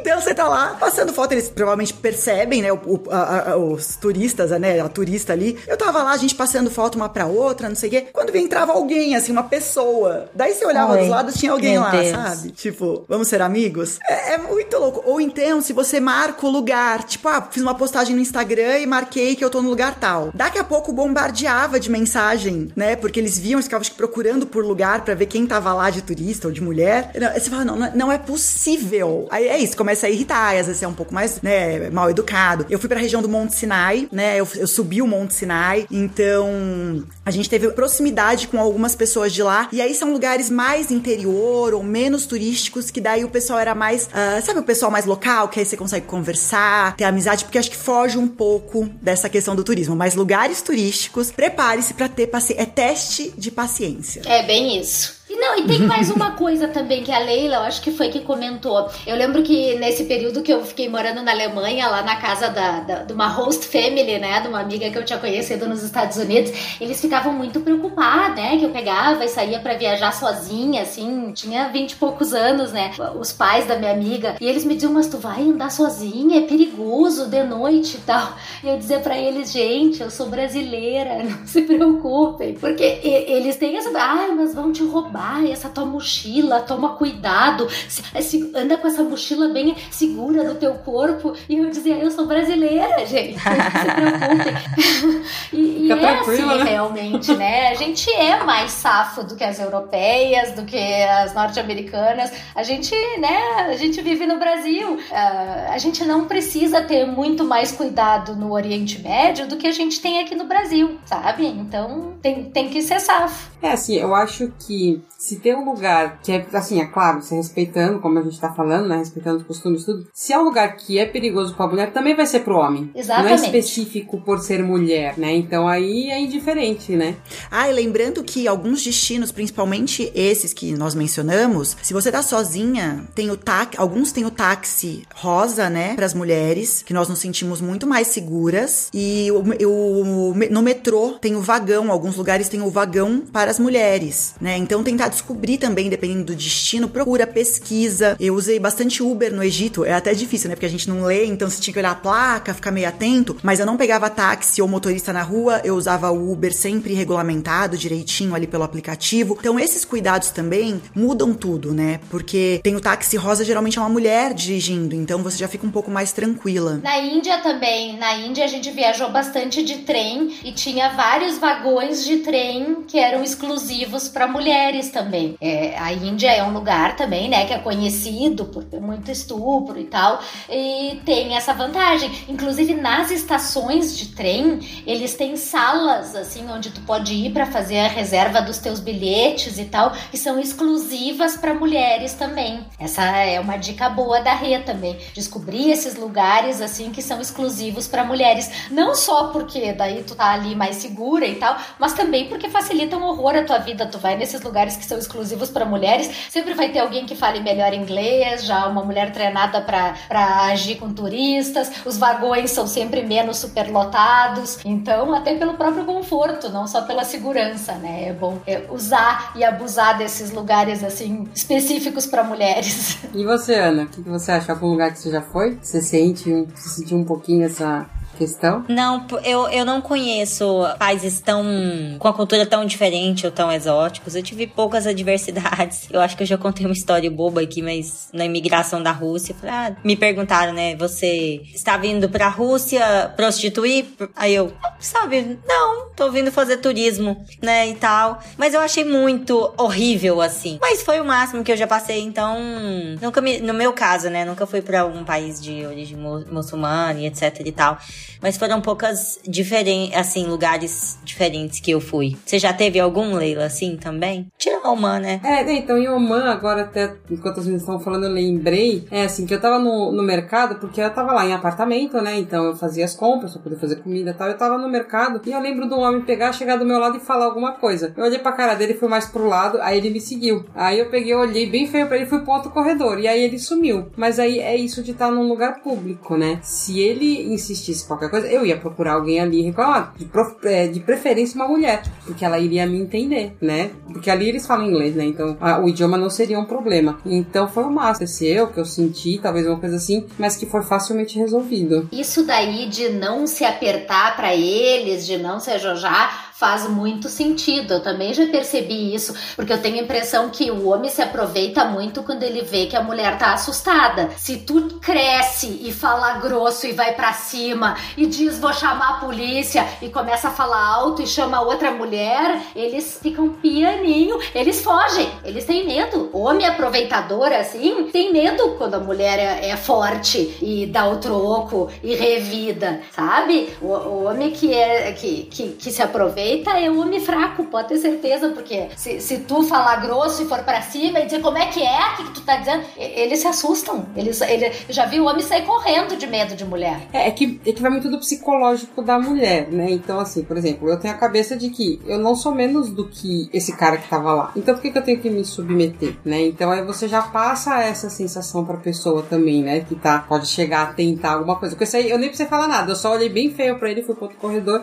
e o, e o, e o negócio resolveu, né? Mas eu, eu acho que é isso, né? Quando você tem essa segurança psicológica, né? Você, você transmite isso, né? Não tem como não ser. Exatamente. Deixa eu contar uma história que agora, né, a Copa do Mundo vai ser em Doha, no, no Catar. E eu tenho uma história machista, assim, bizarra. Chegando em Doha, em conexão, né, a gente saiu da Índia e foi para lá, estávamos em três mulheres. E nós tínhamos comprado vinho, né, vinho indiano. A gente achou vinho de produção indiana, achei super curioso, compramos para trazer pro Brasil. E aí tava na mala de mão, né, fomos entrar no Catar, porque a gente fez conexão, ficaríamos dois dias. Aí, já chamam a gente na hora, tira da fila, né, três mulheres, já tiram da fila, manda pra uma fila especial. Abriram a nossa mala, né, já, é, naquela hora do raio-x ali da mala de mão. E assim, indignados, já mandaram pra uma salinha as três, né, a gente, ai, lá vai. Daí que eu lembrei, eu falei, putz, o vinho, né, país muçulmano, alguns países são, é, bebida alcoólica é super restrita. Imagina três mulheres com vinho ainda, né? Aí, ok, vamos pra uma salinha. Não, assim, parecia que a gente tinha cometido um crime, assim, absurdo. E aí, né, eu já com o lenço todo enrolado, escondendo tatuagem, escondendo tudo, né? Eu falei, ah, lá vai. E aí começaram a perguntar de quem que era o vinho. E aí eu falei, ah, pro meu pai. Na hora me veio na pro meu pai. Aí uma das minhas amigas, que é a Celinha, ela falou, ah, pro meu marido. Só que ela tava recém-separada.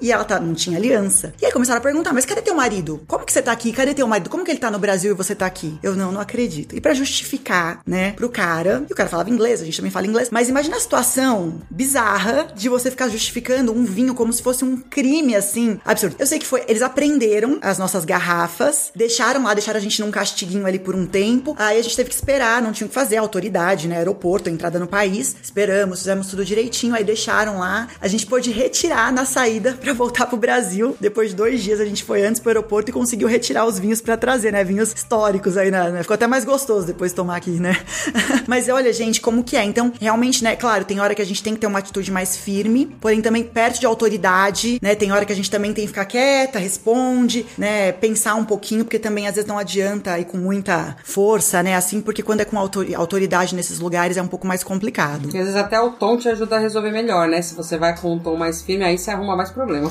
Não, e, e tem coisas que também tem que entender que faz parte da cultura local, como nesse caso, né? Bebida alcoólica em país muçulmano. E a mulher se explicar porque tá sozinha sem o marido, né? é, e, e isso, essa questão do marido também é uma coisa que a gente já passou por isso também. Onde é que foi? Eu não me lembro em que país foi, talvez tenha sido na Jordânia, mas pediram a certidão de casamento, porque eles não poderiam hospedar eu com um homem no hotel que não fosse meu marido. Então eu precisava provar que o Peg era meu marido pra gente poder se hospedar no mesmo quarto de hotel. E eu levo, né? Eu já sabia, né, dessa possibilidade. Então, agora sempre, sempre que a gente viaja para países assim do Oriente Médio e tal, de maioria muçulmana, eu sempre levo certidão de casamento pra, né, já sei que é um item, um documento necessário. Mesmo estando em português, você tem alguma com a tradução feita? Não, não, não tenho nenhuma tradução, eu só levo, porque daí, né, eu digo, mostra que esse é o documento que comprova que eu sou casada. Também não vou me dar o trabalho de estar traduzido, né, não, já é demais. Mas eu, agora eu levo, porque eu já sei. De... Tem um, um truque para quem é, não é casada e de repente, né, eu, por exemplo, não, não sou casada oficialmente. Fala que, a não ser que, claro, se tiver com filho é diferente, mas fala que é lua de mel, porque na lua de mel você não teve tempo ainda de expedir o documento. Então eu sempre falo que é lua de mel. Pediu, já, é, já me pediram no Marrocos, em alguns lugares. E aí eu falo, ah, mas é lua de mel, né? E aí você já resolve. eu já ouvi que na Índia, quando duas mulheres viajam juntas que querem compartilhar, né, o mesmo quarto, dormir, eles geralmente encrencam. Já escutei de algumas pessoas, de algumas amigas. É, lugares que eles não queriam hospedar duas mulheres no mesmo quarto. Ah. É, eu já viajei várias vezes com a minha mãe e com a minha irmã. Nós três, né? Três mulheres. Eu nunca tive esse problema. No, no Marrocos mesmo, nós fomos as três e tal. Nunca tive esse problema. Mas talvez porque é visível, né? Que eu tô com a minha mãe, né? Que também é uma pessoa mais velha e tal. Não é uma guria que de repente tá lá para se prostituir, sei lá, alguma coisa assim que eles possam pensar, né? É visível que é uma mãe com duas filhas. Então talvez também por isso a gente nunca teve esse problema.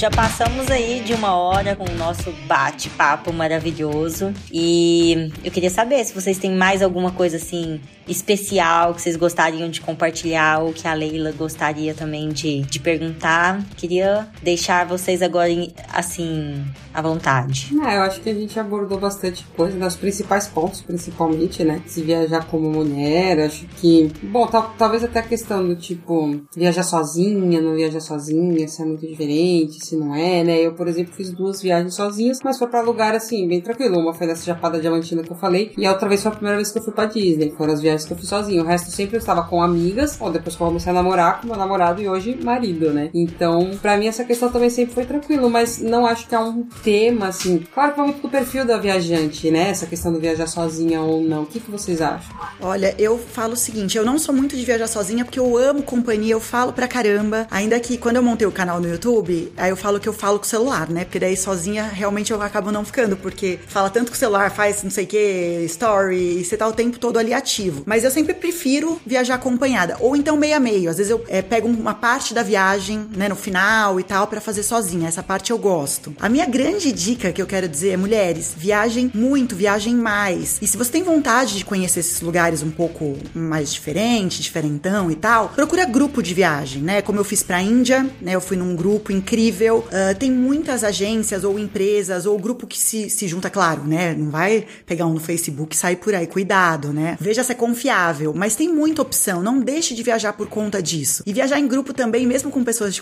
desconhecidas, é muito legal. Eu, eu pelo menos, tive experiências assim maravilhosas.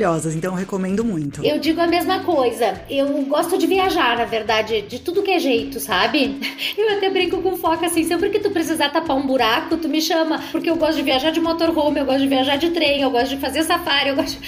tudo que é tipo de viagem eu, eu, eu gosto. Então, sabe, para mim, eu já viajei muito sozinha, mochilão sozinha. Já viajei muito só com meu filho. Já adoro viajar com meu marido e com meu filho, né? Viajar em família. Adoro viajar com a minha mãe e com a minha irmã. A gente se diverte horrores. A gente fez uma viagem fantástica pelo México, de, de ser furtado o passaporte. De... A gente perdeu uh, o dinheiro, o passaporte também em Paris. A minha mãe já, já teve uma mala roubada em Londres, já ficou sem mala. Uh, a gente já viveu altas aventuras, as três juntas também. Uh, ano passado eu fiz uma, uma peregrinação, uma caminhada também com um grupo de amigas. Nós éramos seis amigas. Eu gosto de viajar de tudo que é jeito, sabe? Com a minha família, com meu filho, com a minha mãe, com a minha irmã, com as minhas amigas, sozinha. É, o negócio é viajar. É que nem disse a Rê, assim, viajar de, de qualquer jeito. Pra mim. É, é porque, porque tem pessoas que acabam às vezes perdendo a oportunidade porque não tem ninguém pra ir, né? Eu diria assim: faça pelo menos uma sozinha. Você vai ver que vai ser uma experiência assim totalmente diferente e é também libertadora, porque é aquela coisa que você não precisa ficar esperando ninguém concordar com você. Exatamente. É você que vai decidir o que você vai fazer. Se você simplesmente quiser ficar o dia inteiro sentado num café tomando café, você vai ficar, né? Então também é, é uma experiência diferente que eu acho que é válido pelo menos uma vez. Aí, se você tem um receio, vai para um lugar que, que, que, que tem mais gente, às vezes dentro do país, se você não tem segurança com o idioma, né? Então eu acho válido pelo menos essa uma pra ver o que você acha. Às vezes você pode gostar. Uma dica que eu daria para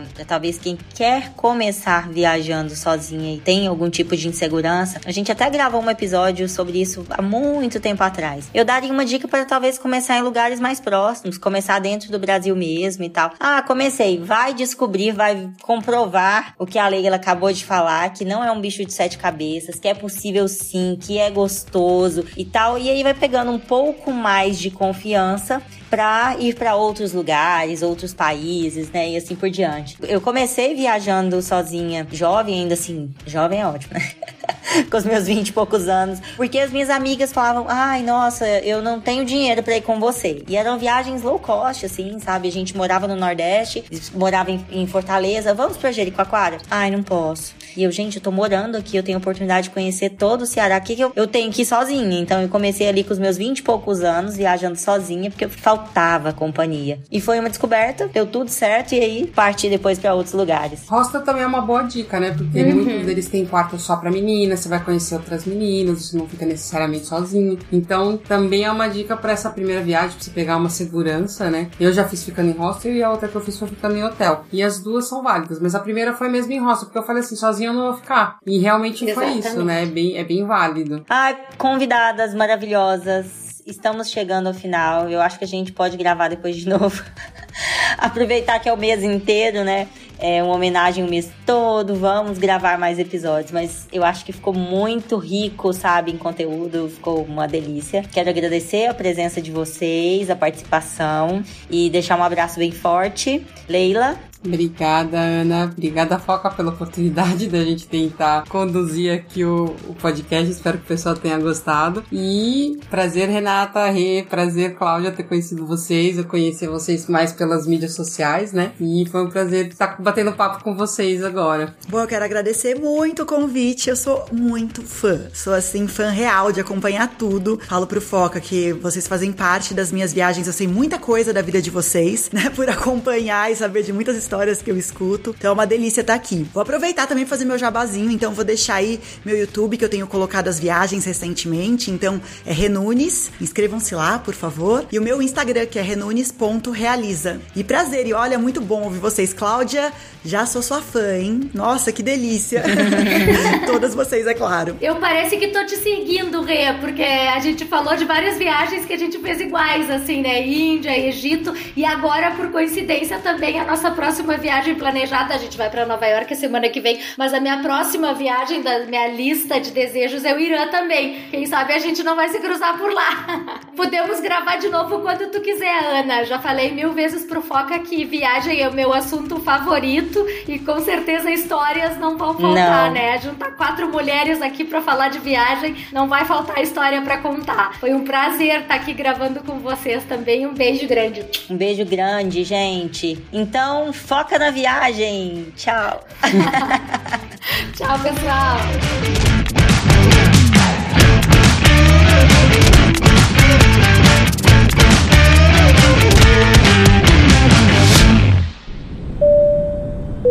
Você já sabe, mas não custa lembrar. O podcast Despachados precisa do seu apoio. Visite o site apoia.se despachados ou procure por Despachados no seu aplicativo PicPay. Escolha um dos planos de assinatura que mais combina com você. Pela atenção, obrigada.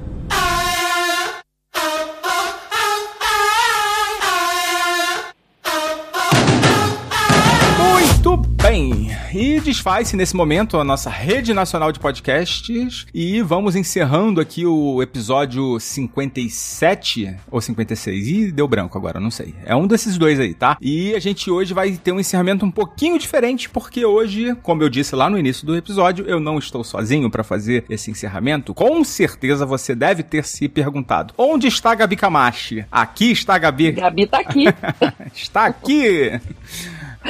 Estou aqui, gente. É, queria muito ter gravado esse episódio com as meninas, mas infelizmente teve conflito de agendas e não rolou. Mas eu adorei e, enfim, tô aqui para dar ajudar o foco a encerrar o episódio. Queria saber se você tem alguma história, assim, de viagens sozinha ou viagens com crianças que você queria também compartilhar. Afinal, ainda está valendo. Ainda tá. Enquanto o juiz não apitar que acabou o jogo, ainda estamos aqui.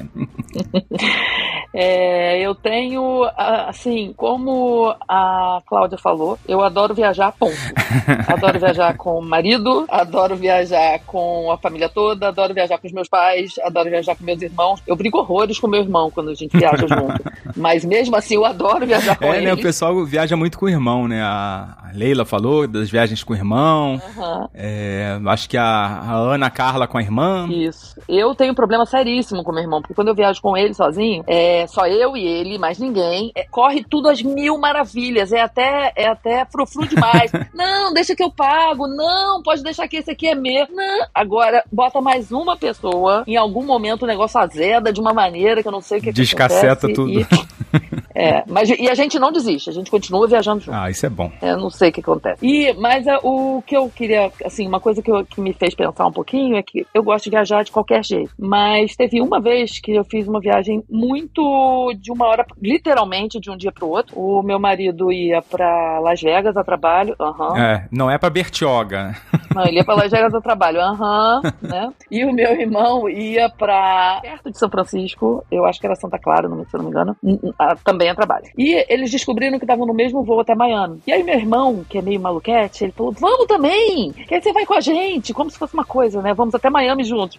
Pega o busão, E né? aí eu falei, não, é, não, pra quê? Tem o Theo, meu filho tinha dois anos, o Theo tinha dois aninhos. O Theo, eu tenho que cuidar do Theo, e não dá, é amanhã, né, que vocês vão viajar. Ele falou, não, se eu pagar pra você? Eu, Hã? Não, eu tenho milha, deixa eu ver aqui. Aí olhou, não sei o que, dava não sei quantas milhas. Comp... Aí ela falou: se comprar de milha, vamos? Falei, peraí, mãe, no hotel 10 dias? Cuido. Então tá, Daniel, eu vou. e aí, beleza. No dia seguinte, a gente foi. Uma coisa muito doida. E aí, como eles.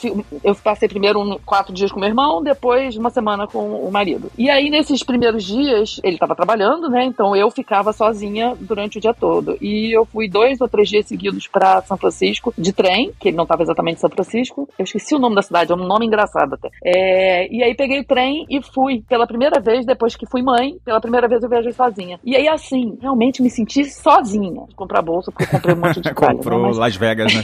trouxe Las Vegas pro Brasil. Não, não era Las Vegas, era São Francisco. Ah, tá. E aí, antes de eu comprar os cacaré, em São Francisco, eu fiquei andando sozinha e todo, assim, de, nos primeiros, nas primeiras horas eu falava, tá faltando alguma coisa. Tipo assim, eu tava sem carrinho de bebê, tava sem bolsa de bebê, eu tava sem o bebê, eu tava sem nada, nem a minha bolsa pendurada. E assim, e foi muito libertador. Eu andei de bicicleta, eu almocei onde eu quis, a hora que eu quis. Eu peguei ônibus e me perdi, fui parar não sei aonde, e foi ótimo. E ok, então, assim, né? Não, foi ótimo, sem ninguém reclamar no meu ouvido, né? Porque eu fiz uma coisa errada e, assim, descobri coisas legais pra fazer no lugar errado. Então, assim, foi uma viagem muito sem querer, né? Mas que foi libertador pra mim. Foi a primeira vez que eu viajei sozinha depois que tive filho. E foi assim, caramba, eu, eu sou eu ainda, sabe? Foi meio que eu me descobri como indivíduo, me redescobri, né? Como indivíduo. Tipo, eu não tenho uma criança, aquela criança não, é- não, não está agarrada. Ela não é você, Eu né? posso fazer coisas, exato. Então, assim, foi muito bom, foi muito libertador. Depois eu até viajei algumas vezes sozinha, mas no geral a gente viaja mesmo nós três, ou com amigos, ou com família, ou com quem, quer, quem quiser se juntar a nós. E, mas esse episódio marcou, assim. E aí eu digo, meninas, mães, deixem com a avó se puderem, uma vez, vai viajar sozinha, ou deixa com o pai, né? É. Se der, é porque no caso o pai tava viajando também. Mas é, é libertador. Eu demorei dois anos pra conseguir largar a cria assim sozinha, mas foi libertador. Muito bom, muito bom. E viagem com amigos também você costuma fazer ou geralmente é família mesmo? Olha, é, depende da viagem pra mim. O- viajar pra Disney, por exemplo, eu tenho receio de viajar não só com família, nem, nem, nem só com amigos ou com família. Eu gosto de ir nós três, por Aham. exemplo. Porque, como é uma criança só, é, volta a grande maioria das coisas pra ele, óbvio. E não tem aquela, tipo, um pequenininho e um grande. E aí, ou então um perfil que é mais medroso e não quer ir na montanha russa, e o Theo que adora montanha russa e tem que ficar se dividindo. Eu acho um pouco complicado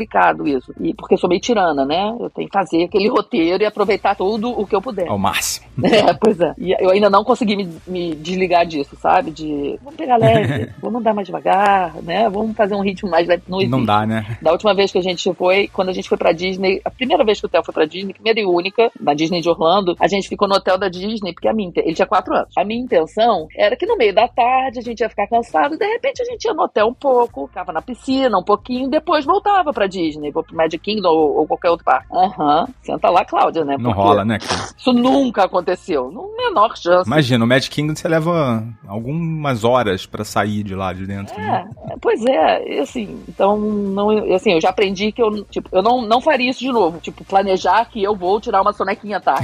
Não Sabe? rola. Nem vou deixar o filho tirar a sonequinha, imagina. Pois é. Tem o. Como é que é o nome lá daquela atração da, do Epcot que tem as plantaçõezinhas, as hortas lá? Aquilo é ótimo pra tirar um cochilo. Esqueci o nome. Ai, meu Deus. Tem, no Magic Kingdom também tem, aqui- é no Magic Kingdom que tem o, aquele hall dos presidentes. É, Chato é, sim. pra dedéu, aquele é ótimo pra dormir também. É, Country Bear. Pois é, Pegar um ar-condicionadozinho um já dá uma, uma pestaninha. Certamente. Mas então, o Gabi, esse episódio ficou muito legal, né? Eu gostei muito dele. As meninas mandaram muito bem. Exatamente. E eu. Só que ele ficou um pouquinho grande, ficou um pouquinho longo. Não o suficiente pra dar duas, dois episódios, mas grande o suficiente pra não caber ele inteiro. Então a gente hoje tomou uma medida drástica. Ixi. Tem um trechinho desse episódio de aproximadamente uns oito minutos, mais ou menos, que vai ficar exclusivo, exclusivo Ouçam bem, exclusivo. é, para os nossos padrinhos lá na nossa sala VIP. E essa é uma deixa que a gente vai agora passar aqui para os nossos ouvintes, né? O que que eles precisam fazer para se tornarem também, né? Terem acesso ao nosso não é o hall dos presidentes, mas é o hall dos nossos ilustres ouvintes. e aí, você sabe como é que faz, Gabi? Eu sei. Então me conta. Você pode apoiar a gente pelo Apoia-se, apoia.se barra despachados. Exatamente. E lá tem tudo direitinho, quanto a gente pode é, ajudar. Gente, um cafezinho. Um cafezinho já ajuda, entendeu? Ou pelo PicPay. Você entra lá no aplicativo, aperta lá no botão pagar, E vai aparecer lá o campo de busca. vai aparecer exato. E aí você vai procurar despachados e pronto. Muito simples. É, Eu moro no Canadá, eu não faço ideia do que eu tô falando, porque aqui eu não tenho PicPay, mas eu sei que é assim. aprendeu direitinho. Decorou. Mandei o script pra Gabi antes do- da nossa gravação. É isso mesmo. E no PicPay ainda tem cashback. E eu tinha que falar mais alguma coisa? Não, tá certo, é isso mesmo. Então é isso, né? A partir de 15 reais você já garante aí acesso a mais very important de todas as salas do Telegram, que é a nossa sala VIP. E o nosso episódio vai ficando por aqui, Gabi. Dá tchau aí, pessoal. Tchau, pessoal, até a próxima. Foi muito bom gravar pelo menos um pedacinho. É, É, na próxima eu espero estar lá no episódio todo. Exato. E você agora, os seus horários deu uma descacetada, né? Porque a gente. O, o que você pode, geralmente é a galera que não pode, então tá mais difícil de você participar. Pois é. Mas a gente vai dar um jeito de você gravar aí com a gente. Vamos, vamos sim. Valeu, gente. A gente vai ficando por aqui. Foca na viagem. Tchau! Um beijo, tchau. Ora pois, só assim mesmo para eu aparecer nessa jossa desse podcast. 10 anos que não me chamam. Acho que eu deveria tacar o foda-se e negar o convite. Sorte do foca que não sou ressentida. Esse foi o episódio 57 em homenagem às mulheres. Pois, cá estou eu, Inês, para passar para vocês a ficha técnica. O Despachados é produzido e apresentado pelo Foca. A edição de áudio e sonorização são do Danilo Pastor. Textos de Ítalo Cunha. Muito feminino até aqui. Só que não. Vozes de Patrícia Treze, Patrícia Vieira e Alves Garcia. Trilha sonora, o Pibit. Realização Mindset.net. Espero que não me chamem de novo só daqui a um ano. Fica a dica. Fui.